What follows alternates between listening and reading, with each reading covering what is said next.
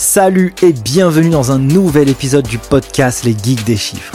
Chaque semaine, je vais à la rencontre de personnes qui réinventent ou interagissent avec le monde de la comptabilité ou de la gestion d'entreprise. Experts comptables, entrepreneurs, directeurs financiers ou acteurs de l'écosystème, je cherche à dénicher pour vous les meilleures pépites pour comprendre comment designer son profil et devenir inarrêtable sur le marché du travail.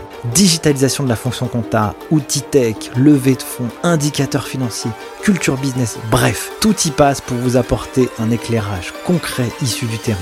Je suis Nicolas Piatkowski, cofondateur de l'école en ligne Les Geeks des Chiffres, qui a formé plus de 3300 étudiants de la filière expertise comptable et des millions d'autres sur YouTube. Si vous avez appris quelque chose avec ce podcast, mettez un gros 5 étoiles sur votre appli préféré avec un commentaire. Et moi, je n'ai qu'une seule chose à vous dire.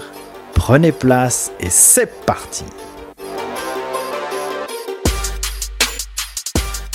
Avant de commencer cet épisode, je voulais juste vous présenter notre sponsor. Si vous en avez marre de votre expérience bancaire et que la gestion de la comptabilité est un fléau pour vous, alors je vous recommande un compte professionnel en ligne, Shine une boîte qui depuis 5 ans a accompagné plus de 100 000 entreprises et indépendants dans la gestion de leurs comptes bancaires. Et pourquoi je vous recommande Shine? Parce que 1, c'est une boîte hyper cool avec une vision très centrée sur l'utilisateur pour vous faciliter la vie.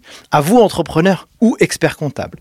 Entrepreneur parce que ça vous donne un compte bancaire facile à gérer, parce que ça vous donne un compte bancaire avec des outils de facturation et la possibilité pour vous d'encaisser vos clients très vite.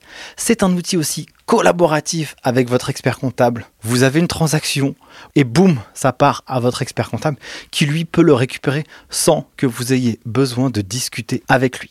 Et vous, expert comptable, lorsque vous bossez avec des clients qui sont avec Shine, eh bien, les documents arrivent chez vous automatiquement et vous les intégrez direct dans votre logiciel de prod. Au-delà d'être un compte bancaire, naturellement, vous avez des cartes bancaires physiques et virtuelles avec des assurances exclusives. Et ce que j'aime beaucoup chez Shine, c'est que c'est une entreprise qui apporte des fonctionnalités continuelles à son produit. Vous pouvez encaisser des espèces avec ce compte professionnel. Si vous souhaitez créer une entreprise, c'est aussi facile en utilisant leur outil. Je vous mets l'ensemble des liens disponibles en barre d'infos à la fois pour les entreprises et des offres spécifiques pour les experts comptables. Sur ce, bon épisode.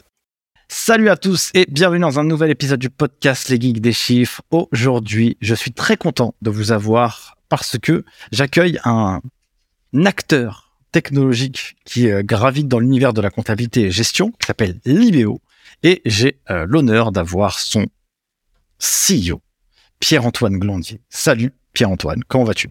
Salut Nicolas, écoute, euh, merci de m'avoir, ça va très bien, je te remercie. Écoute, je suis content parce que ça fait longtemps que j'ai pas fait d'épisode euh, sur euh, la partie outils. Mhm. Ça, c'est des choses qui gravitent euh, quand même pas mal dans l'écosystème comptable et, et, financier. Avant de, de, de, partir dans cet épisode tête baissée, j'aimerais que tu puisses un peu te présenter pour les gens qui ne te connaissent pas, et euh, à la fois toi et à la fois euh, Libéo, ou en tout cas peut-être Libéo en termes de chiffres, etc., pour qu'on puisse un peu savoir qu'est-ce que vous faites. Et puis après, on partira sur toi pour délivrer cette masterclass, comment on pilote une boîte technologique dans, dans l'univers de la compta gestion. Ça marche. Euh, écoute, pour présenter Libéo succinctement, Libéo c'est une solution qui a 4 ans et demi. On est présent en France euh, et en Angleterre. Aujourd'hui, on est sur une mission qui est euh, le règlement des factures fournisseurs. Donc, on va aider euh, des TPE, PME à centraliser, valider et payer leurs factures directement depuis la plateforme. On pourra, y revenir. On est 80 collaborateurs. voilà, et on, on accompagne aujourd'hui dans ce qu'on appelle notre réseau à peu près 350 000 entreprises à payer ou se faire payer. Ok, ça marche, entendu. D'où vient cette idée? D'où émerge cette envie de pouvoir euh, réinventer? Alors, en deux, il y a quatre ans, un peu plus que quatre ans du coup, ça je pense que c'est très révolutionnaire. Là, il y a pas mal d'acteurs qui commencent à, à, émerger de plus en plus, donc c'est ça fait la bagarre un peu. Ouais. Qu'est-ce qui vous a amené à créer cet outil? Écoute, on est, on est trois fondateurs. Déjà, c'est important de le, de le souligner. On s'est retrouvé euh, effectivement en 2018. Euh, j'avais mes deux associés qui venaient de vendre leur restaurant euh, qu'ils avaient par le passé. Moi, j'avais euh, une boîte de conseils, j'étais free, mais j'ai, pour aussi en reparler, mais je, voulais euh, apprendre la compta, donc j'ai commencé seul à faire ma compta pour voir comment on, comment on fait la compta dans une boîte. Je me suis dit que c'est le nerf de la guerre et je pense que j'ai eu raison de le faire. Et on s'est rejoint parce qu'on a partagé exactement ce même constat. On avait des business, et au lieu de passer notre temps à développer nos business, on passait notre temps à traiter de l'administratif, à traiter du papier, euh, dans des outils avec des interfaces qui étaient allez, pour les mieux des années 90.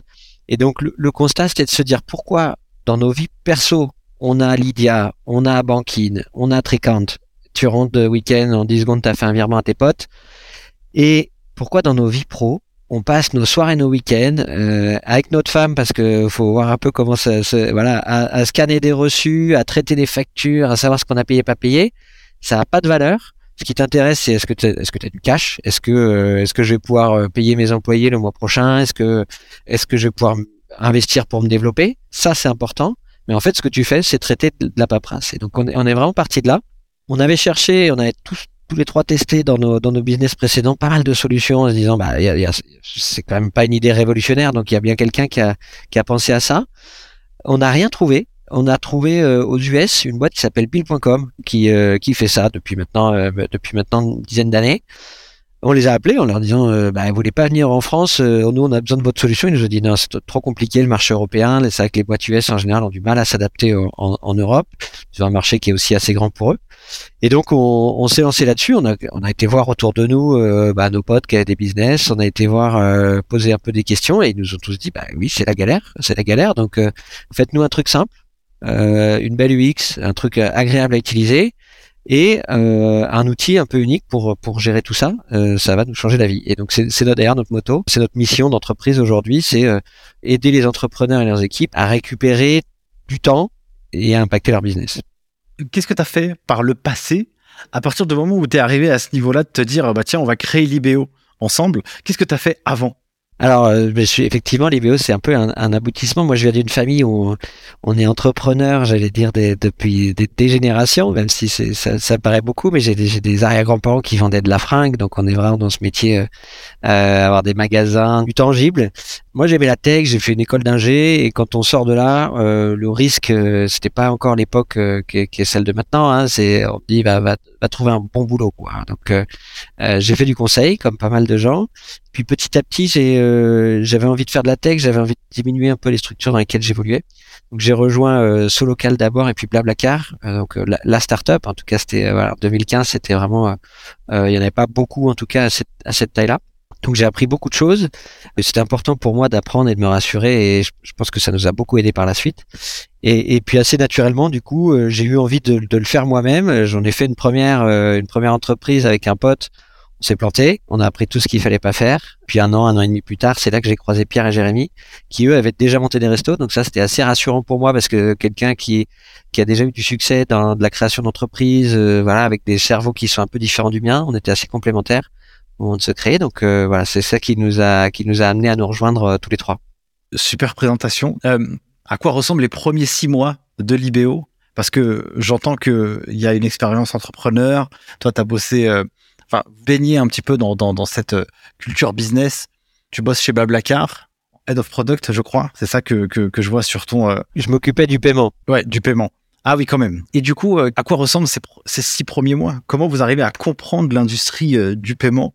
C'est quoi la roadmap en fait? Eh ben, justement, et je pense que c'est un, un bon conseil. Alors, ça, ça devient des pratiques qui sont maintenant hyper euh, commune, mais ça n'était pas en 2018 quand on s'est créé. Ce qu'on n'a surtout pas fait, c'est développer tout de suite. T'as plein de gens qui disent je cherche un tech parce que j'ai une idée, elle est géniale et je cherche juste quelqu'un pour euh, pour l'exécuter. Nous, on a passé six mois, euh, six sept mois dehors à aller rencontrer des entreprises, à essayer de voir comment, euh, quels problèmes ils avaient, comment comment ils faisaient, quels étaient leurs process on a travaillé avec une agence qui faisait que du design. Donc, tu vois, on a, on a construit des écrans, des maquettes, quoi, euh, qu'on leur a mis sous les yeux, en leur disant, et si je te proposais ça, est-ce que ça, ça, répondrait à ton problème? Et on a itéré, itéré, itéré. Ce qui fait que d'ailleurs, c'était assez chouette parce que quand on a commencé à développer, en fait, on a quasiment un an et demi devant nous de développement sur des maquettes qui avaient déjà été validées par euh, des dizaines d'utilisateurs. En plus, on est dans un univers où on a le paiement euh, et le paiement c'est pas quelque chose que tu peux maqueter. si tu veux vraiment tester la valeur du paiement, il faut le faire. Et ça c'est long parce qu'il faut des agréments, il faut euh, quand même de la technologie assez lourde. Donc euh, ça, ça nous a pris un petit peu de temps, mais on avait déjà, j'allais dire entre les mains, une solution dont on savait qu'elle répondait, dont on savait qu'il y a des gens qui étaient prêts à payer pour. Ça c'était important et qui avaient envie de l'utiliser et qui nous envoyaient des mails tous les deux jours en disant bon c'est prêt, ça sort. quand, quand est-ce que vous me la mettez entre les mains quoi Ok.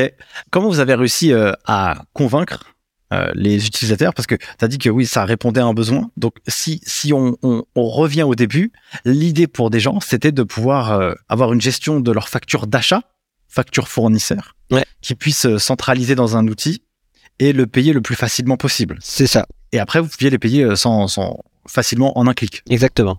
Comment on réussit à convaincre au début, sachant que tu as des entrepreneurs, ils disent ouais mais comment je gère mon chiffre d'affaires, Euh, comment je gère ma relation avec mon expert comptable, Euh, ouais moi je suis expert comptable, moi j'utilise euh, Sage, Cegid ou tout le tralala. Comment vous avez réussi à vous insérer dans cet écosystème pour finalement créer un espèce de, de un usage en fait? Au départ, si tu veux, nous, on est vraiment une solution pour les entreprises. Alors, on, on- on est aussi évidemment très proche des experts comptables parce qu'on apporte beaucoup de valeur, notamment dans la récupération des pièces. Mais il faut imaginer le process tel qu'il était quand nous, on allait voir des boîtes. On parle de 2000, euh, 2018. Hein, euh, euh, la boîte à chaussures de l'expert comptable, je, vous connaissez ça par cœur, mais c'était encore hyper présent chez les boîtes qu'on allait voir. Ça veut dire qu'en fait, la grosse crainte du dirigeant, il y en a plusieurs, mais c'est ah tiens, il y a peut-être une facture qui est dans un tiroir que j'ai pas vu dans la boîte mail de quelqu'un que j'ai pas vu. Et l'expert comptable, euh, il m'envoie tous les mois un fichier Excel avec euh, tout ce qui est passé sur les comptes que euh, moi j'ai jamais vu et en fait euh, voilà donc euh, quelqu'un a payé sans que je sache etc. Donc au-delà du paiement, ça c'était déjà une valeur en soi. Euh, à nouveau maintenant ça commence effectivement à se développer. T'as as des logiciels qui, qui l'ont bien intégré, mais le fait de pouvoir centraliser. Donc je prends une photo, j'envoie un email. On va aussi chercher des collecteurs automatiques chez les grands facturiers quand on a mis ça sous les yeux de nos utilisateurs, ils ont dit ah ouais top. J'arrête de renommer mes PDF de factures avec euh, payé, pas payé, comptabilisé, pas comptabilisé. Euh, et ça, ça se fait encore dans 70% des boîtes aujourd'hui, à déplacer dans des dans des folders Drive et tout, en essayant de suivre euh, ce qui se passe. Ça, c'est une première valeur qui est un, un hook, ce qu'on appelle un hook chez nous, qui est vraiment euh, qui est vraiment très fort. Le paiement, c'était plus compliqué parce qu'en fait, le paiement chez nous, c'est quelque chose quand tu l'as utilisé, tu ne reviens pas en arrière. Les gens qui utilisent, qui passent par l'expérience de paiement chez l'IBO, ils se disent ah oui ok en fait avant j'avais ma banque mais je j'avais pas vraiment compris que ça c'était possible. Par contre expliquer à quelqu'un qui sait pas, il va te dire bah moi je paye depuis ma banque et c'est très bien. Et l'expérience de paiement depuis la banque c'est quoi? C'est bah oui t'as tapé ta facture, euh, tu l'as au mieux mise dans un Excel, t'essayes de t'en rappeler 30 jours plus tard. Tu vas ressaisir dans ta banque le même montant, euh, le même IBAN euh, que tu espères avoir quelque part, sortir ta petite calculette une fois, deux fois, trois fois pour faire toutes tes validations c'est difficile de faire prendre aux, aux- gens qu'il peut y avoir un changement tel qu'en fait ça, ça peut être fait différemment. Donc au départ, les gens, on leur disait, on paye directement depuis la plateforme. Ils nous regardaient, ils nous disaient, mais, euh, mais à quel moment je me connecte sur ma banque en fait? Non, non, mais c'est fini, on oublie. Au départ, en tout cas, c'était plutôt une valeur de rétention parce qu'effectivement, c'était une valeur qui était tellement novatrice que les gens avaient du mal, ça sortait un peu de leur entendement, tu vois. Comment euh, l'outil fonctionne? Comment cet outil peut m'aider à réaliser ma production comptable? Est-ce qu'il peut le faire? Et si oui, comment? Alors, il peut carrément, euh, carrément t'aider parce que la difficulté euh, historique entre l'entreprise et l'expert comptable, c'est que la facture part chez l'expert comptable et une fois par mois, euh, au bout de la première semaine du mois, l'entrepreneur va recevoir une mise à jour, on va dire, de qu'est-ce qui s'est passé le mois dernier. Tout le reste du temps, il est plutôt dans le noir. Il n'a pas d'info temps réel. Ça, c'est quelque chose qu'on voulait corriger. Aujourd'hui, donc, dès que tu vas saisir une facture, nous, on va pouvoir euh, scanner évidemment le contenu de la facture, on a des OCR, etc. Donc, toute ta donnée, tu l'as déjà en temps réel. Combien tu dois payer, à quel horizon, etc. Ça, t'as ta data. On va aussi, du coup, faire de la pré-comptabilité. Nous, on n'est pas un acteur comptable, mais on va aider euh, le- l'expert comptable. En important les comptes, euh, les comptes comptables, on, on va permettre d'automatiser. Donc, si c'est tel fournisseur, tu vas pouvoir dire c'est euh, tel compte 6, etc., euh, la TVA. hein. Donc, ça, ça va être fait automatiquement et tu n'as plus besoin du coup de cette saisie euh, manuelle. On fait même de la saisie à 100% maintenant euh, pour t'assurer que tu as la bonne data. Et on va déclencher des workflows d'approbation. Et donc ça, on va te permettre de- d'envoyer à un tel ou un tel en fonction de euh, c'est du marketing, euh, c'est euh, euh, une dépense de plus de X, euros, etc. pour que tu aies l'approbation euh, qui tourne. Une fois que la facture va avancer dans son cycle de vie, on va permettre à l'expert comptable en fonction du soft qu'il utilise. Et aujourd'hui, on est connecté avec euh, tous les outils du marché. Et je, je dis ça avec un petit sourire parce que c'est pas facile. Il y en a beaucoup. C'est souvent assez legacy comme système. Ça nous a pris quasiment deux ans et demi d'arriver à faire un moteur qui soit compatible avec tous. On va lui permettre d'exporter toutes les données à la fréquence qu'il veut ou de se connecter en API pour les outils les plus modernes qui acceptent ça. Mais l'enjeu, c'est qu'il ne ressaisisse plus du tout la data euh, et qu'elle soit directement exportée de l'IBO. Donc, tu arrives avec euh, en fin de mois avec une donnée qui est propre tu as toutes tes factures récurrentes, tu sais qu'elles sont présentes. elles ont été payées, tu as les exports euh, de paiement aussi, donc euh, voilà, c'est un gain de temps considérable côté euh, côté expertise comptable et côté entreprise, bah, tu as la valeur en temps réel, donc tu pilotes au jour le jour. Quoi. Je parle de certains acteurs comme, je sais pas moi, Regat, Penny Lane, qui, qui se bagarrent aussi beaucoup sur le marché. Il y a Evolis qui viennent de lever il y a pas très longtemps 3 millions. J'ai le sentiment que c'est dans cet écosystème, tu as des acteurs historiques, tu vois, et puis euh, qu'ils n'ont pas bougé, voilà, ils font bien tourner la machine. Et puis tu en as plein de, de, nouveaux qui sont arrivés. Comment tu imagines un peu, euh, je dirais pas la compétition, c'est c'est pas le bon terme, mais si peut-être un peu le match dans, dans les mois ou les années à venir. Qui c'est qui devrait pouvoir tirer son épingle du jeu? Alors il y a plusieurs catégories de soft. Nous, la manière dont on se représente le marché, c'est il y a des OS. Ces OS, ils, incluent la partie euh, la partie comptable, mais ils peuvent aussi faire une partie de gestion. Euh, en entreprise, on divise un peu entre euh, qui est l'utilisateur, l'entreprise ou, l'expert comptable. Penny par exemple, c'est un OS. Si, si on, on, se projette pas mal sur le marché américain, qui a un peu d'avance sur nous, même si la compta est très différente de chez nous, ça nous donne un peu d'idée. Pour moi, Penny ce qu'ils sont en train de faire en France, c'est QuickBooks aux US, c'est-à-dire c'est euh, l'outil de comptabilité et de gestion financière de l'entreprise qui convient à tout le monde, notamment plutôt à des, à des petites entreprises, en tout cas sur des use cases. Tu as des acteurs historiques, si je prends un Cegit par exemple, qui est plutôt en compta et sur lequel tu vas venir poser une brique de gestion financière en face. Là, c'est là où euh, un Evolise ou un, ou un RCA, euh, un MEG euh, va, faire cette couche de, de, de gestion d'entreprise. Là, on est plutôt sur de la gestion d'entreprise un peu tout en un. Tu vois, ce que fait super bien Evolise, ils vont te faire ton encaissement, ton décaissement, ton suivi, tes devis. Enfin, c'est assez riche. À nouveau, plutôt pour une entreprise qui cherche à, à avoir un seul outil qui gère tout, ce qui est plutôt possible en général pour une plus petite boîte. Les plus grosses vont chercher des ERP, pareil, qui sont pour nous des OS. Ce qu'on imagine euh, à partir de là, c'est que sur ces OS, ces OS cherchent à faire pas mal de choses. À un moment, tu as une complexité technologique, tu as une problématique d'expansion, tu, peux pas tout faire bien. dans le soft, personne n'a jamais réussi à tout faire bien. Tu peux beaucoup te développer, mais au bout d'un moment, tu crées de la complexité dans ton produit, donc tu introduis des bugs, tu avances beaucoup moins vite il faut rester, euh, il faut rester focus sur, sur, sur le, client qu'on cherche à servir. Nous, notre client, c'est quelqu'un qui a un problème parce qu'il a beaucoup de volume de factures fournisseurs, donc il a besoin de savoir traiter ça efficacement. C'est nos clients et en général, ils ont une ou deux personnes qui ne fait que ça dans l'entreprise. Donc, on est sur une brique dite verticalisée, spécialisée. Et ce qu'on imagine, c'est que du, au même titre que par exemple un, Expensia euh, sur la partie note de frais, euh, ça peut être un Figure sur la partie cash management, on pense que sur ces OS, on vont se poser des briques verticalisées qui, elles, vont dépendre plutôt d'une entreprise ou d'une autre. Et donc là-dessus, nous, notre boulot, c'est pas d'avoir un outil tout en un. Si on veut un outil tout en un, il y a des gens qui font ça bien, qui vont répondre à 70-80% des besoins d'à peu près, peu près tout le monde avec une fonction simple. Nous, on est des spécialistes. Et donc, notre boulot, c'est de faire en sorte que quand on a un volume ou une complexité de facture, que ce soit dans l'approbation, que ce soit parce que je gère des factures internationales, on fait du paiement en devise, des choses comme ça, nous, on est l'expert de référence là-dessus, et c'est comme ça qu'on est qu'on est aussi euh, vu par nos partenaires, par exemple l'expert comptable, qui nous positionne sur des comptes où on va faire gagner beaucoup de temps. Euh, tu vois, en, en, BTP par exemple, il y a énormément de fournitures. En général, il y a peu de personnes, de main d'œuvre, on va dire, dans les bureaux. C'est typiquement des use cases auxquels on répond très très bien, parce qu'on aide un dirigeant à, à, optimiser son temps et à avoir de la valeur tout de suite. Du coup, comment tu imagines un peu euh, le futur avec la facture électronique? C'est un, quand même un petit bouleversement. Euh, c'est aussi parfois flou, aussi pour beaucoup de personnes. Qu'est-ce que c'est concrètement? Comment ça va se matérialiser? Est-ce que tu peux euh, me parler un peu de ce sujet? Et, le rendre concret. Je pense que c'est important parce qu'il y a, il y a beaucoup de techniques là-dedans. Il y a beaucoup d'acteurs qui l'abordent par un angle très technique. Je ne pense pas que ce soit le bon angle. Il y a deux choses hein, dans cette réforme. Il y a recevoir des factures et émettre des factures. Pour recevoir des factures, c'est tout le monde à partir de 2024. Donc l'année prochaine, tout le monde doit recevoir des factures électroniques. Euh, nous, c'est quelque chose qu'on fait déjà. Euh, il va falloir être capable euh, de, recevoir de n'importe qui cette facture. En fait, ça veut dire quoi? Ça veut dire qu'on va passer par l'IBO, par exemple, et l'IBO va enregistrer l'entreprise en disant maintenant, je suis la boîte postale entre guillemets de, de, de cette entreprise. Donc toutes les factures, elles arrivent chez moi.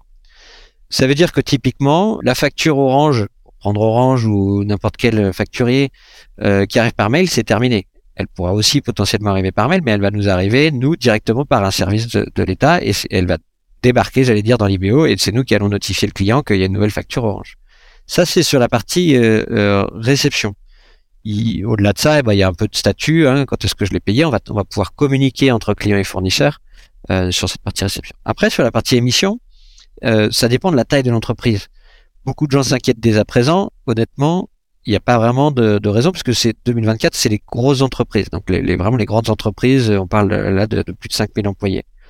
2025, c'est les ETI. 2026, c'est euh, TPE PME. Donc nous, dans notre cible de clients aujourd'hui, typiquement, on parle plutôt de 2026. Donc on, on peut déjà euh, se tranquilliser un petit peu. Une facture d'ailleurs électronique, c'est important de le rappeler. Qu'est-ce que c'est? C'est en fait un, euh, un, fichier normalisé dans lequel euh, il y a toutes les datas de la facture et il peut y avoir une correspondance avec une vue. Ça peut être un PDF avec un fichier Excel, quoi, dans les grandes lignes. Et donc à partir de 2026, il va pouvoir euh, falloir les générer. Le périmètre inclus, c'est euh, tout, toute la transaction B2B et on va reporter, ça c'est le deuxième axe, les factures qui sont soit des factures internationales, soit des factures euh, B2C concrètement, ça change à nouveau pas grand-chose. C'est-à-dire, on va se retrouver dans un éditeur, on va saisir une facture, et cette facture, juste, elle aura un format qui sera un petit peu différent. Ce qui change, c'est l'interconnexion des outils, de l'outil qu'on va utiliser. Donc, pour le client, il va toujours être sur un, sur les outils qu'il utilise. A priori, tout le monde est en train de s'y mettre. Mais c'est l'arrière-plan. Et c'est, et là, pour les, notamment pour la profession, c'est là où il y a un énorme changement puisqu'en gros, on, fait de la plomberie derrière pour qu'il y ait les tuyaux, pour que l'État reçoive sa part, notamment la TVA, c'est ça qui l'intéresse, et que euh, tous les systèmes soient connectés pour qu'il n'y ait plus de passage par le mail. C'est là où aujourd'hui on assiste à une guerre qui est très marketing, si tu veux mon avis, c'est-à-dire que tout le monde dit je vais être le tuyau central de tout le monde. C'est super. En soi, euh, ça va coûter vraiment très cher parce que technologiquement c'est quand même assez lourd. Et le revenu, qu'on va pouvoir tirer de ça, il est encore très incertain parce que l'État dit moi je vais aussi faire ma plateforme mais elle va être gratuite. Donc il va falloir quand même ajouter pas mal de services pour qu'on puisse. Euh, nous on a fait un choix qui est différent. Nous notre business c'est monter, euh, c'est faire des processus métiers, donc aider les experts comptables, aider les entreprises. C'est pas de faire de la tuyauterie. On s'est associé avec la marque de référence euh, aujourd'hui, c'est DocaPost, pour monter une offre qui est hyper cohérente puisque aujourd'hui ils ont toutes les briques et nous on a toutes les briques. Donc on enlève le risque qu'on ne saura pas faire ou qu'on ne voudra pas y aller puisque de toute façon, les briques sont présentes. Et on porte sur le marché l'offre de référence, allez dire, de la tuyauterie, euh, en tout cas du back-end, et du front-end avec, euh, avec Libéo. Ça, c'est important parce que pour la profession, aujourd'hui, la question, c'est comment mon métier va changer, puisque la, saisie disparaît quasiment sur la partie euh, B2B, en tout cas. Il reste toujours une partie de reporting, mais elle va quand même pas mal s'automatiser même si c'est pas euh, l'intégrale de la valeur vendue au client, il y a une question comment je justifie euh, d'une certaine manière ma valeur à mon client, qu'est-ce que je lui vends, quelle est la mission que je vais lui vendre? Et c'est là où il a deux axes. Proposer d'autres de nouveaux services. Typiquement, euh, si, je prends notre exemple, on va lui proposer de payer pour ses clients, des missions euh, complémentaires. Il va quasiment avoir un rôle de, de j'allais dire de DAF externalisé, venir dans la gestion de l'entreprise et, et, et venir assister son client au plus près. Puis la deuxième, c'est exploiter la data. Et ça, c'est aussi un, axe important sur lequel on travaille beaucoup dans le cadre de cette réforme. C'est comment on aide les entreprises, mais aussi les cabinets, à accéder à leurs data et à faire parler leurs data.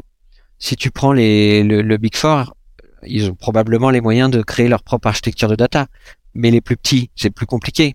Et on parle de quoi? On parle dans ces, dans ces factures, il y a, euh, si je prends, je suis un boulanger, il y a le prix de la baguette, il y a le prix de, il y a le prix de la farine, donc il y a la marge. Donc là, là, on va pouvoir venir sur du conseil qui va être hyper différenciant. Moi, je pense que si, si là vous êtes euh, une boulangerie euh, à Lyon, bah, aujourd'hui, moi je peux constater que vous payez sans doute votre farine peut-être un peu cher. Vos taux de marge ils sont trop bas.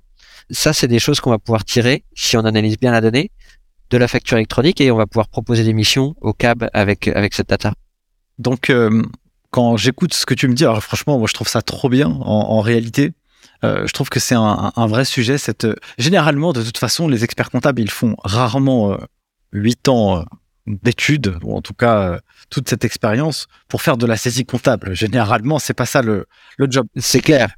Mais ça, c'est l'expert comptable, tu vois. Mais tous ceux qui sont en dessous, tous ceux qui, qui font cette production, que vont-ils devenir? Moi, j'ai ma partie de réponse. Hein. Enfin, j'ai déjà fait des vidéos YouTube là-dessus, donc euh, j'ai clairement mon avis là-dessus.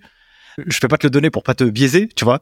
Je reçois quand même beaucoup de messages de personnes qui s'inquiètent, qui se disent ouais, mais voilà, est-ce que je dois encore faire de la compta, quoi? Bien sûr.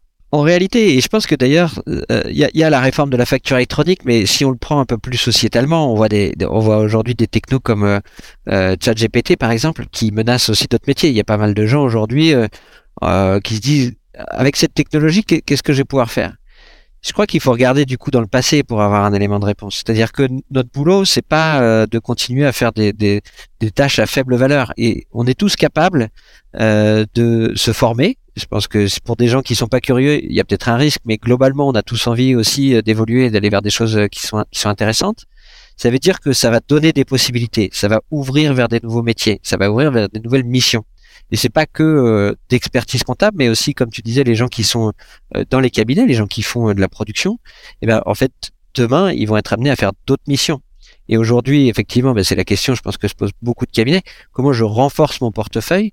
L'avantage, c'est que euh, des, ce seront sans doute des missions avec plus de valeur, plus de marge. Et donc la problématique de chiffre d'affaires pour les cabinets, elle se justifie à partir du moment où on est capable de donner un service. Donc typiquement, je parlais de la data, c'est un, un, gros gros levier pour être capable d'accompagner. Mais ça peut être aussi des nouvelles missions. On parlait de payer, déclarer, euh, être capable d'aller dans une gestion un peu plus proche qui s'éloigne de la saisie. Donc ça, c'est des choses qu'on voit énormément, en tout cas dans les cabinets nous parlent, dans la manière dont s'ils structurent les, les nouvelles offres moi, je trouve que c'est euh, un point hyper positif, en tout cas pour la profession. Euh, de toute façon, euh, l'être humain, dans, dans, toute son histoire, il a toujours montré qu'il a su s'adapter, tu vois. Et celui qui s'adapte pas, malheureusement, bah, il perd. Hein. De toute façon, il n'a pas le choix, il doit s'adapter. On est obligé. Mais du coup, je trouve que il y a beaucoup de choses que malheureusement les cabinets ne peuvent pas faire parce qu'ils sont pas staffés, faute de temps. Par contre, si on dégage du temps pour produire quelque chose à plus haute valeur ajoutée, normalement, si on réfléchit bien, eh bien, tout le monde devrait pouvoir développer ses compétences pour apporter plus de valeur aux, clients qu'ils accompagnent. Ou alors, si on bosse en entreprise, eh bien, euh, au lieu d'avoir euh, eh bien, les, les, boss, les personnes qui bosseront dans, la direction administrative et financière, ils pourront apporter plus de valeur aux dirigeants plutôt que de faire des notes de frais, enfin, tout, factures et tout le travail. Et avoir un travail qui est aussi plus intéressant parce que tu parlais, tu mets le doigt sur quelque chose donc on entend beaucoup de la part des, des cabinets, c'est la difficulté de recruter, la difficulté de staffer aujourd'hui sur, euh, sur, sur le marché. Il y a une question aussi d'intérêt, alors pas dans la partie évidemment expertise comptable et accompagnement de l'entreprise, mais dans cette, la question c'est si le boulot c'est quelque chose qui est pas hyper marrant, ben, c'est dur de staffer. Et donc aujourd'hui l'attrait, il porte plus sur essayer de sortir de ces missions-là et proposer quelque chose d'autre. Euh, c'est là où c'est passionnant parce que justement le staffing il peut passer par là. Euh, nous d'ailleurs on a des cabinets qui viennent nous chercher parce qu'ils disent je veux proposer ben, une belle UX, euh, des outils modernes à, euh, au collab dans le cabinet parce que je veux qu'ils prennent du plaisir et ça, ça va me permettre de staffer. Parlons un peu de culture. Euh, ça, m'intéresserait bien de creuser un peu euh, ce, ce, sujet. c'est quoi un peu la culture chez Libéo? Est-ce que vous avez travaillé sur ce sujet? C'est quoi vos grandes valeurs et pour quelles raisons les gens ils vous rejoignent? Parce que 80 personnes qui bossent dans un éditeur de, enfin, chez un outil, dans une boîte technologique, on est d'accord, mais pour résoudre un problème administratif, comptable et financier, j'aimerais bien euh, savoir comment vous avez réussi finalement à fédérer votre, votre team du début jusqu'à aujourd'hui. Écoute, c'est, c'est, c'est marrant. Nous, c'est un sujet qui nous tient euh, beaucoup à cœur parce qu'on pense que c'est aussi un des axes assez différenciants. C'est comme ça que tu te mets en mouvement dans la même direction. On a commencé à travailler dessus. On était euh, quasiment 20-25 donc on a attendu un petit peu, mais parce qu'au début c'est très inter interpersonnel, t'apprécies les gens, tout le monde se voit, tout le monde se connaît, et puis au bout d'un moment tu grossis, donc tu as besoin de créer ce socle. Et en fait, ce qui était marrant, c'est quand on a commencé à, on a fait un atelier, on a fait deux jours avec toute l'équipe, et on s'est rendu compte qu'il y avait, euh, y avait des points communs. Euh, en fait, cette histoire où tu as été entrepreneur, tu connais le pain, et tu as envie de le résoudre parce que toi, parce que tes parents, parce que ton cousin, tu, tu, tu euh, en fait, on avait plein de monde dans la boîte qui l'avait fait. Et on s'est rendu compte qu'une des valeurs qui était très forte euh, c'est tout le monde, c'était, en tout cas dans cette mission, c'était de ne pas supporter de voir des gens faire des choses dont ils savaient qu'ils pouvaient euh, les prémunir. Et donc typiquement euh, via la techno, euh, tu sais, c'est quand tu te remplis un Excel à la main et en fait il y a quelqu'un qui vient te montrer qu'en fait tu as juste à tirer le trait et c'est bon ta colonne est remplie. Bon, ça chez nous c'est quelque chose que les gens détestent. D'ailleurs ils viennent, ils s'asseyent à côté de toi, te mettent la main sur l'épaule et ils tirent le trait pour te montrer. Ça fait partie de, de, de, de notre mission. On veut changer la vie en enlevant tous ces irritants. Voilà, ça c'est notre mission globale. Au niveau valeur, du coup on s'est retrouvé sur trois valeurs le vivre ensemble. On est, on est très euh, équipe. Euh, c'est important pour nous que les gens soient bien, qu'on soit avec des gens qui sont sympas. Euh, d'ailleurs, les gens qui débarquent en général nous disent mais c'est bizarre, il y a un truc, il y a un loup parce que tout le monde est sympa chez vous. Il y a, il y a un truc bizarre. on est vraiment vigilant là-dessus. La deuxième, c'est l'impact. on est une start-up, on est tous là pour délivrer quelque chose, euh, cette mission dont, dont, je parlais, pour aider des entrepreneurs. Quand on est au boulot, on est au boulot, ça envoie. Euh, on essaie d'avoir des, de, du changement quotidien dans ce qu'on fait. Donc on se pose tous les jours la question de est-ce que je suis en train de faire va changer quelque chose. Ça, c'est important. Et la troisième valeur, c'est euh, le développement. C'est est-ce que est-ce que je suis en train d'apprendre quelque chose? Donc typiquement, on va essayer de pas mettre toujours la même personne sur la même tâche, mais plutôt de faire en sorte qu'il y ait quelqu'un de nouveau qui puisse s'y former, de, de continuer à développer les gens. C'est un fondement et ça permet de, de toujours questionner ce qu'on est en train de faire. C'est important pour nous. Et vous avez un processus euh, de recrutement euh, qui est un peu calibré euh, pour qu'on puisse avoir un espèce de petit cas d'usage? Ah bah carrément. c'est important parce que bah, quand tu commences à recruter, tu, tu laisses passer allez une personne sur dix qui, a, qui est pas comme les autres je parle pas de diversité ici, mais en tout cas qui d'un point de vue valeur n'a pas le même socle de valeur.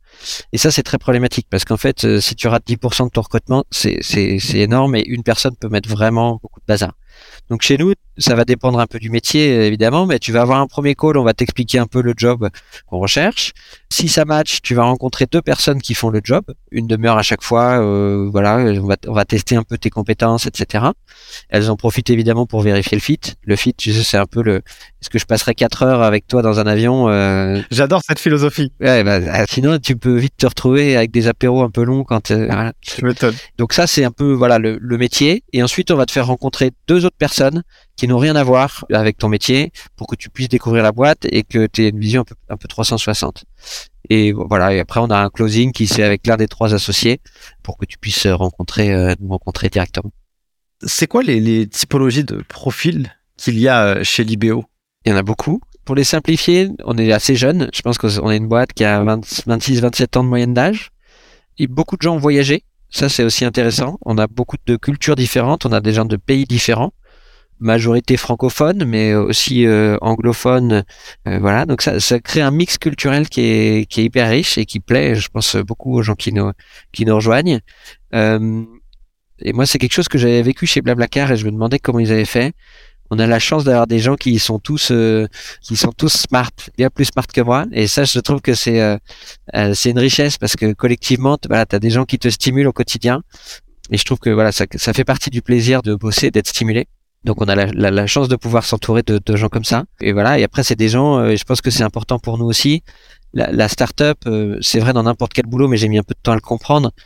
Qui sont drivés, qui sont autonomes. Ils, ils, savent où ils vont. Nous on les guide, mais on les tire, on, on tire pas les gens quoi. Sinon c'est difficile parce qu'il y a tellement de choses à faire qu'il faut des gens qui avancent tout seuls et que de temps en temps tu réorientes. Mais globalement, ils ont un moteur à eux et nous on est là pour les guider.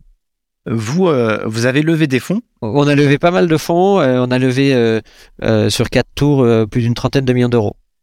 Comment ça se passe la, la, levée de fonds?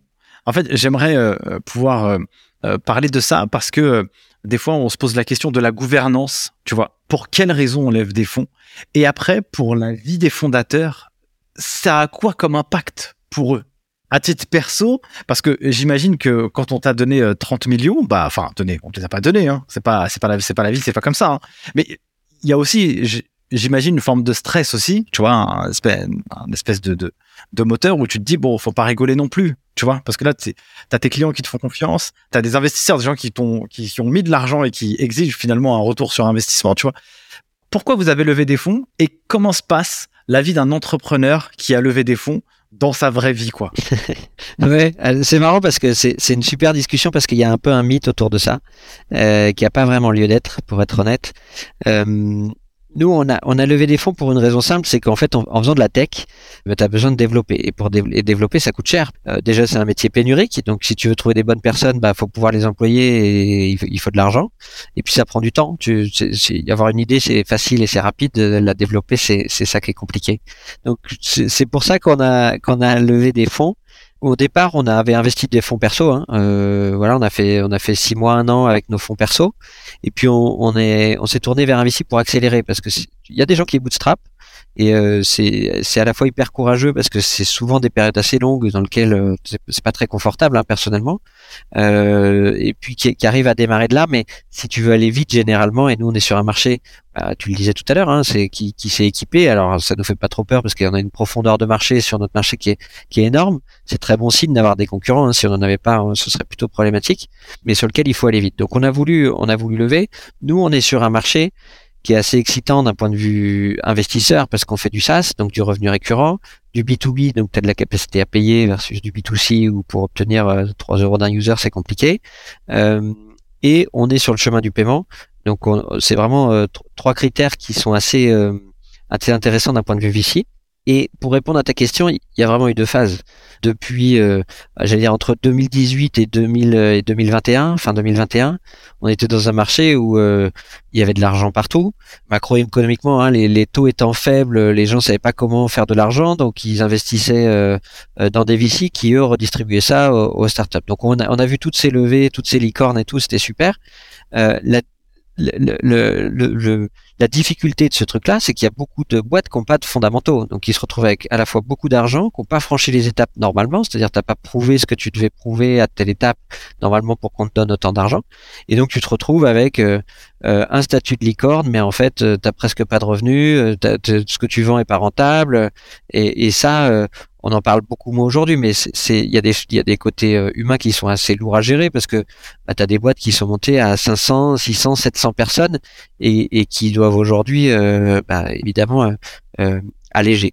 Donc ça c'était la période jusqu'à j'allais dire fin 2021, tout va bien, de toute façon tu vas lever, il n'y a pas vraiment d'enjeu de, là-dessus. Depuis 2022, on le voit bien, le marché a complètement changé, euh, les taux d'intérêt, euh, euh, la guerre en Ukraine, le, contexte macroéconomique a complètement changé. Et ça, ça fait que bon, on est revenu à des fondamentaux économiques. Honnêtement, à, titre perso, c'est vachement ça. C'est plutôt une très bonne nouvelle parce que ça veut dire que on fait des boîtes dans le bon ordre qui ont une viabilité économique sur le long terme et on n'est pas en train de propulser des idées. Euh, L'autre chose et pourquoi pourquoi c'est ça, c'est parce que bah, même à titre pour nous, puisqu'on est sur ces fondamentaux économiques, ça veut dire qu'on est dans une période où tout le monde ne peut pas tout faire. Et donc l'enjeu pour nous, c'est de bien faire ce qu'on fait et de continuer à bien le faire, puisque bah il y a moins de chances que euh, un concurrent euh, sorte du lot avec 50, 100 millions d'euros du jour au lendemain, ou que tout le monde veuille attaquer ton marché parce que en fait ils, ont eu la capacité de le faire. Donc donc tu as, aussi plus de temps. Et ça c'est intéressant parce que euh, évidemment tu peux faire les choses dans l'ordre à titre perso, peut-être pour reboucler sur ta question aussi, il y a un côté grisant dans lequel euh, euh, il faut pas tomber. C'est-à-dire quand tu lèves des fonds, euh, la, la, la, période en tout cas 2018-2021, c'était ah, c'était c'était super. D'ailleurs, on fait que des articles sur les boîtes qui lèvent des fonds. On fait pas d'articles sur les boîtes qui bootstrap, donc qui sont capables de, de, de, de, de fonctionner sans argent. Ce qui est quand même assez dramatique parce que une personne qui arrive à faire 100, euh, 150 personnes, 200 personnes sans lever d'argent, c'est une prouesse et c'est, faut le mettre en avant aussi. Malheureusement, bah, on a été très euh, euh, là-dessus et donc il y a un côté un peu grisant. Nous, on a la chance de, de, de pas trop tomber là-dedans, mais il y a un côté qui est excitant parce que du coup, d'un coup, tu as des moyens. Pendant 6 six mois, 8 mois, un an, tu, tu galères, t'es quatre dans un bureau que tu sous-loues quelque part, et puis d'un coup, tu as la capacité euh, de d'aller chercher un peu d'investir pour faire de la tech, pour faire du marketing, pour faire et là là c'est cool parce que tu voilà tu peux tu peux accélérer quoi. ça c'est ça c'est la partie qui est sympa. Euh, je trouve que les gens qui arrivent à, à, monter une boîte et qui sont pendant 4, 5, 6 ans dans le même cycle, où ils cherchent euh, la manière dont ça va fonctionner, ça demande vraiment beaucoup de courage. Euh, surtout ceux qui sont seuls, nous on a la chance d'être trois, mais c'est voilà, pas toujours facile, donc avoir quelqu'un à côté, c'est quand même mieux. Et comment euh, vous répartissez les rôles? Qui fait quoi euh, entre ces trois fondateurs? Euh, Est-ce que les choses se sont faites naturellement? Est-ce que vous avez défini un cadre? Comment vous vous parlez? Est-ce que vous pouvez vous dire tout et n'importe quoi sans qu'il y ait de soucis, de prise pour soi personnel Parce que les histoires de fondateurs, c'est aussi, il y a, y a, beaucoup de littérature dessus. Enfin, peut-être pas forcément, mais en tout cas de littérature. c'est clair. Pas trop visible, mais en tout cas, dans l'écosystème, on a tous vu des gens qui se mettent sur la tronche, quoi. Donc, comment on fait pour pallier à ça? C'est c'est sûr et euh, euh, c'est très compliqué. Et on avait eu le conseil très tôt de, de, de, quelqu'un qui nous accompagnait de dire euh, c'est comme dans votre couple. Tout ce qui passe par votre tête, vous devez pouvoir le verbaliser à l'autre parce que sinon dans 3, 4, 5 ans, il y a un moment où ça va se remplir. Et si vous acceptez la première goutte d'eau, en fait, c'est c'est le début de la fin. Donc on, on, nous, on s'est vraiment basé là-dessus. On a commencé par faire un pacte, tu vois, pour, en se disant qu'est-ce qui se passe si ça se passe mal? Euh, donc on a encadré notre intention, là où on voulait aller, combien de temps on voulait être euh, dans, la boîte, qu'est-ce qu'on voulait en créer avec ça, qu'est-ce qui se passait même, tu vois, si ça se passait, euh, si, si euh, tu sais les cas où euh, bah, demain il y en a un qui est plus là, c'est sa femme qui reprend, qu'est-ce qu'elle a le droit de faire? Tu vois, on avait vraiment poussé le truc en se disant on cadre. Ça, ça, ça nous a vraiment beaucoup beaucoup aligné et on a pris soin de garder cette communication très ouverte tout le long jusqu'à présent tu te vois toutes les semaines, tu fais, euh, tu, voilà, faut vraiment tout verbaliser. Je pense que ça c'est très important et ça nous a préservé de, de, de, de, pas mal de choses, de pas mal de pièges et des, des moments de tension. Il y en a des moments de tension. T'es pas toujours d'accord évidemment, mais si tu les verbalises pas, alors là c'est le début de, c'est le début de la fin. Quoi. Je trouve ça euh, super. Tu sais, euh, en fait, tu commences et tu dis, on va imaginer le pire des scénarios qu'est-ce qui peut se passer de plus dégueulasse ensemble. Et le fait même d'avoir cette démarche proactive, déjà c'est un peu libérateur parce que si en plus tu verbalises des choses qui se diraient peut-être pas dans, dans, une communication un peu traditionnelle où il faut faire attention, non, non, là tu vas au bout. S'il y en a un qui meurt, s'il y en a un qui divorce, s'il y en a un qui veut, qui veut tout rien faire, si l'autre il veut tout vendre, moi j'en ai marre, je vais partir au soleil, qu'est-ce qu'on fait, tu vois? Donc je trouve que c'est bien parce que voilà, ça, ça crée quand même un socle. Et donc effectivement, comme tu, j'aime beaucoup l'image de l'eau. Hein. Ça, la goutte d'eau, j'ai, bien aimé, je la reprendrai. Tu vois, ça a tellement bien marché qu'on a, on a fait le constat euh, en fin d'année dernière que on avait sans doute besoin de mettre un un, nouveau souffle.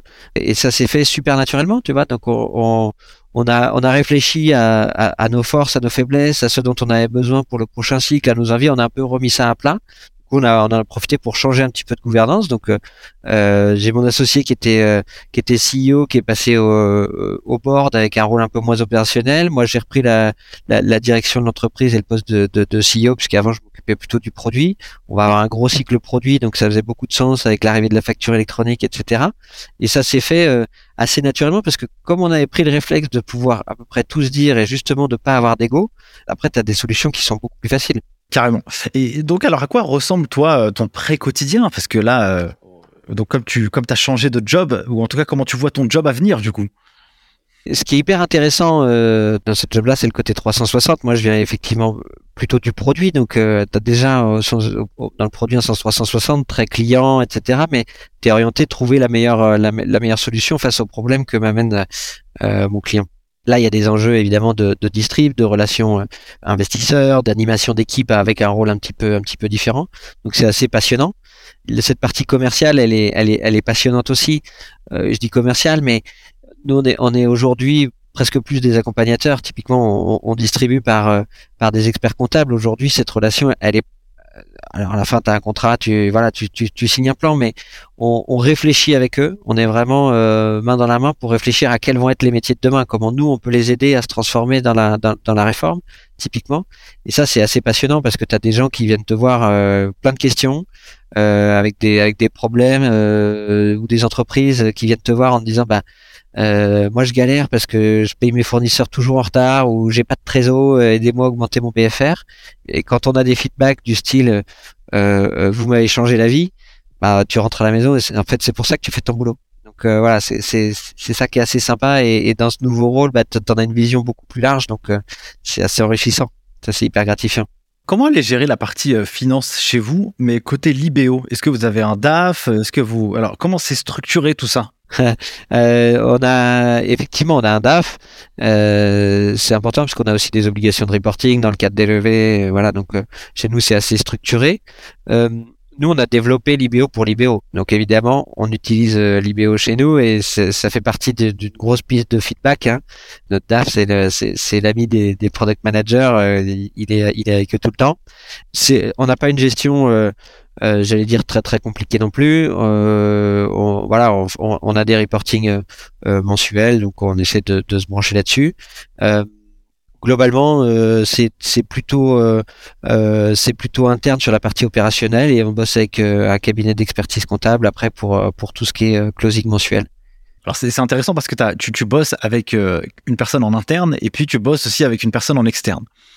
Toi, en tant que CEO, quels sont les indicateurs de performance que tu analyses pour faire progresser la boîte. Genre, euh, toi, tu dis ça, Quand j'ai ça, je suis content d'avoir ces éléments parce que ça me permet de prendre des décisions.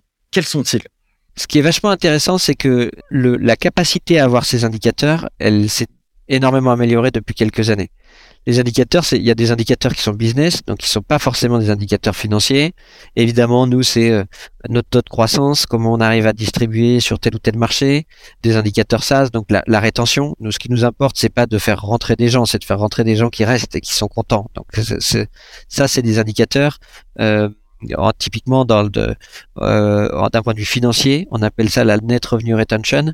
Donc, euh, si j'ai signé à un moment euh, un dollar chez un client ou un euro, combien il continue de me rapporter x mois plus tard? Est-ce qu'il continue de payer? Et nous, ce qui est ce qui est génial avec ce modèle-là, c'est qu'en réalité, on a des clients qui dont la consommation augmente. Donc en fait, au fur et à mesure du temps, s'il avait un abonnement à X euros, il va payer plus que ces X euros au fur et à mesure du temps. Donc ça, c'est des indicateurs pour moi qui sont super sains. Ça veut dire que quand je signe des gens, ils vont continuer d'être là et ils vont continuer de, contribuer à l'entreprise.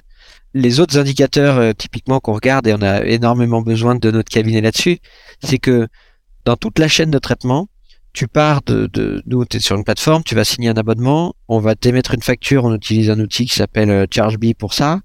Derrière, on va collecter ce revenu, donc il va falloir se connecter à la banque et il va falloir attribuer au bon canal de distribution. Parce que ce qu'on cherche à faire, c'est tester des canaux, c'est tester des, mécanismes d'acquisition. Et donc, euh, tu as, envoyé une campagne par, euh, par mail, tu veux savoir si ta campagne, elle a généré du chiffre d'affaires et si tu as collecté ce chiffre d'affaires. Et voilà, il faut que tu puisses relier les deux. Donc, il y a, y a beaucoup d'outillage là-dedans mais au bout du bout, c'est le, ce qu'on appelle le build, le, le, facturé, qui va te donner vraiment la vérité. Et donc, euh, l'indicateur, c'est typiquement tout, tout le ROI, enfin ce qu'on appelle chez nous le payback, le temps qu'on va mettre pour rembourser euh, l'investissement qu'on va faire pour acquérir un client. Ça, c'est des, des, des, choses sur lesquelles on a énormément besoin de la partie financière pour pouvoir assigner, euh, réaffecter, etc. Ton expert comptable, pour quelle raison tu l'as choisi? Alors, on va peut-être pas parler de lui, sauf s'il est très bon. Il est très bon. Il est très bon. Bon, alors du coup, c'est bon, on peut y aller. Donc, tant qu'il est très bon, c'est parfait. Euh, pourquoi tu l'as choisi? Et pourquoi vous avez décidé de travailler avec lui? Pourquoi je te pose cette question? Il y a beaucoup de personnes qui bossent malheureusement avec des experts comptables qui sont déçus.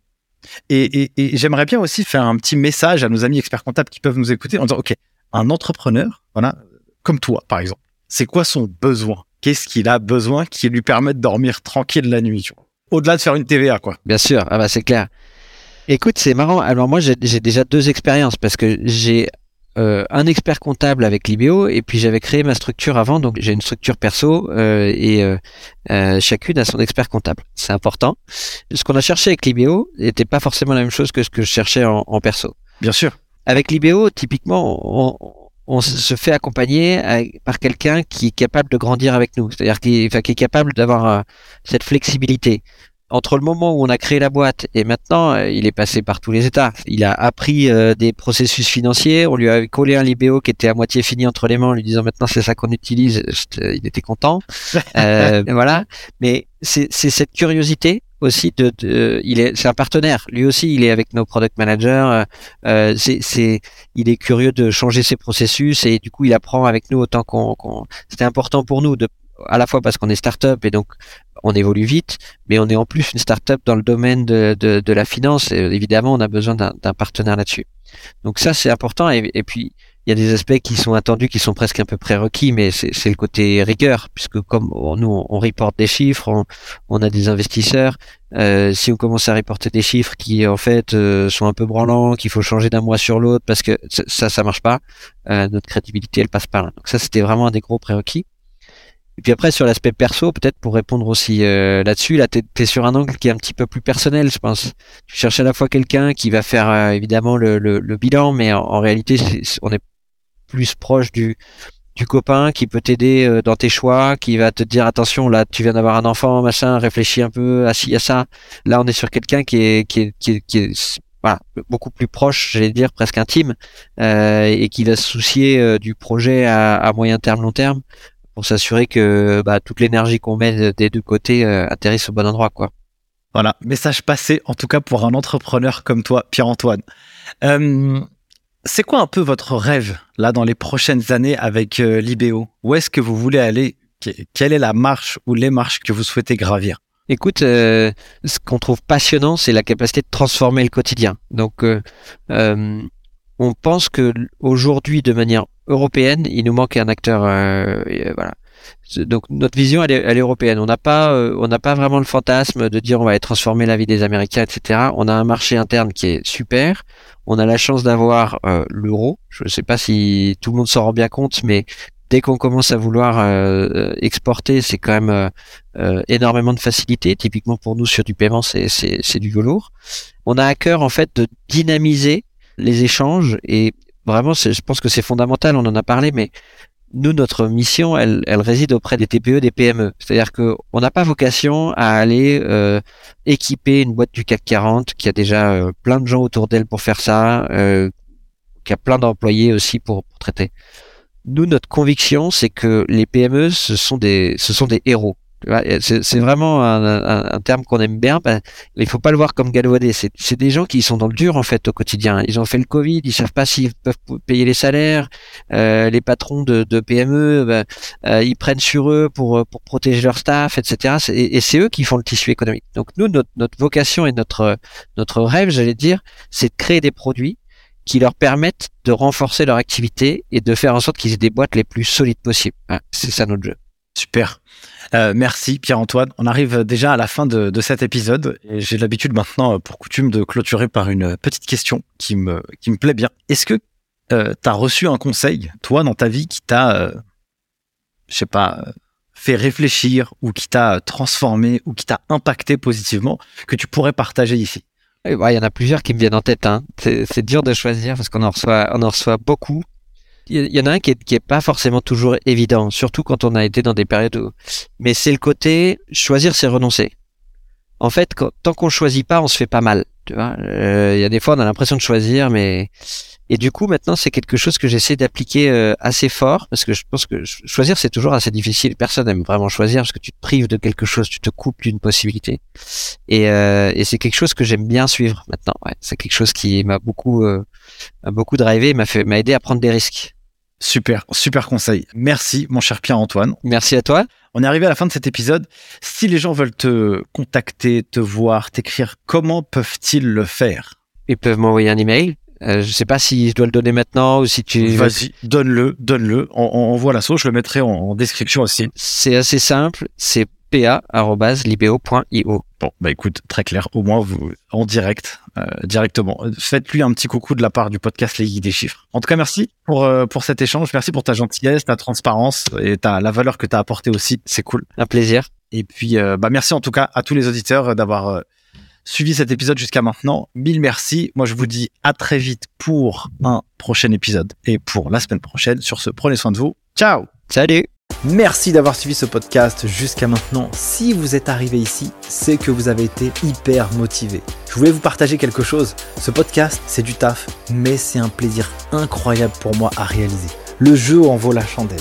Si vous pensez que cet épisode ou ce podcast a été utile ou est utile pour vous, vous avez un moyen de pouvoir le faire connaître au plus grand nombre. C'est soit de le partager autour de votre réseau, soit de mettre un avis 5 étoiles ou un commentaire sur les différentes plateformes. C'est pour moi le seul moyen de pouvoir le diffuser au plus grand nombre pour que chacun puisse y retirer quelque chose de positif pour sa carrière personnelle et professionnelle. Sur ce, je vous remercie encore une fois. N'oubliez pas, si vous avez des besoins pour pouvoir vous former aux meilleures compétences comptables et financières, rendez-vous sur le site internet lesgeekdeschiffres.com. On vous prépare à obtenir les meilleurs diplômes de la filière de l'expertise comptable. Et moi, pour finir, je n'ai qu'une seule chose à vous dire.